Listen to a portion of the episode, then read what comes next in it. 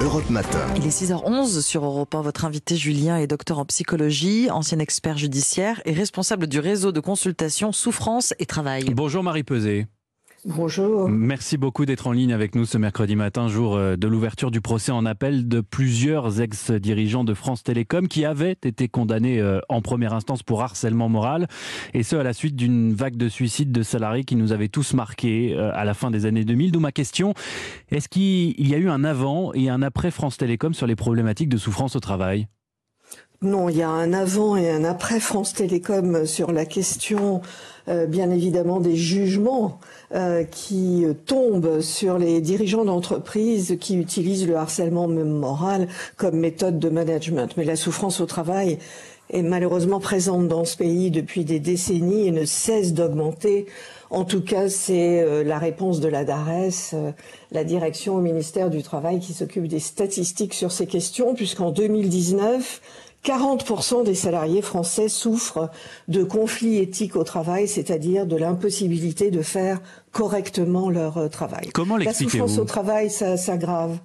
Euh, bon, euh, je ne pense pas que ce soit très compliqué pour les auditeurs qui nous écoutent et qui vivent ça au quotidien de s'expliquer la souffrance au travail, l'intensification du travail, la baisse des effectifs partout, le numérique euh, et les process euh, qui viennent procéduraliser à outrance le travail, et puis le TTU, hein, vous savez, le très très urgent dans lequel nous sommes tous, vous y compris et qui euh, accélère de manière frénétique le rythme de travail, poussant les organismes euh, à leur point de rupture avec la vague de, de burn-out que nous vivons. Mais il tout ça, on le dénonçait déjà il y a une quinzaine d'années. Les, les, salariés France Télécom le dénonçaient déjà, cette, cette ce, ce, harcèlement permanent. Euh, pourquoi tout ça n'a pas évolué finalement?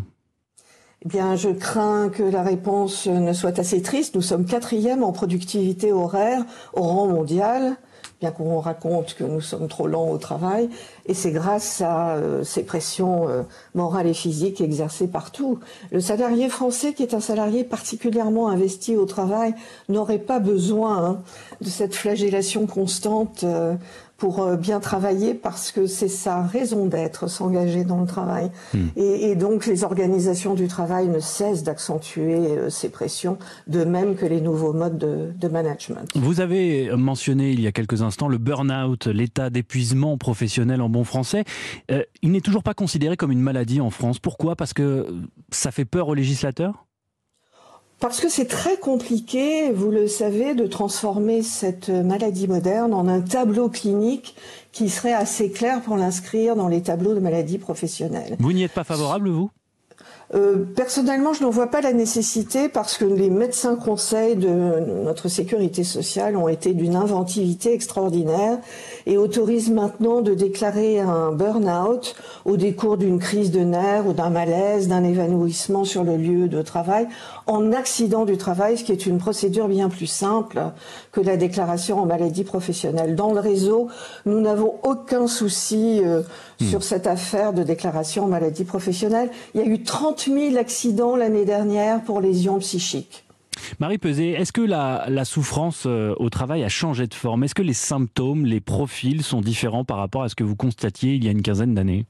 Totalement, totalement. Actuellement, ce que nous voyons arriver dans nos consultations, c'est ce qu'on appelle couramment l'élite de la nation, c'est les cadres sortis des grandes écoles, les directeurs d'hôpitaux, les chefs d'entreprise, qui présentent des tableaux d'épuisement et surtout d'atteinte cognitive extrêmement euh, inquiétants. Nous sommes obligés de leur faire passer des bilans neuropsychologiques qui démontrent que leurs compétences intellectuelles sont définitivement entamées.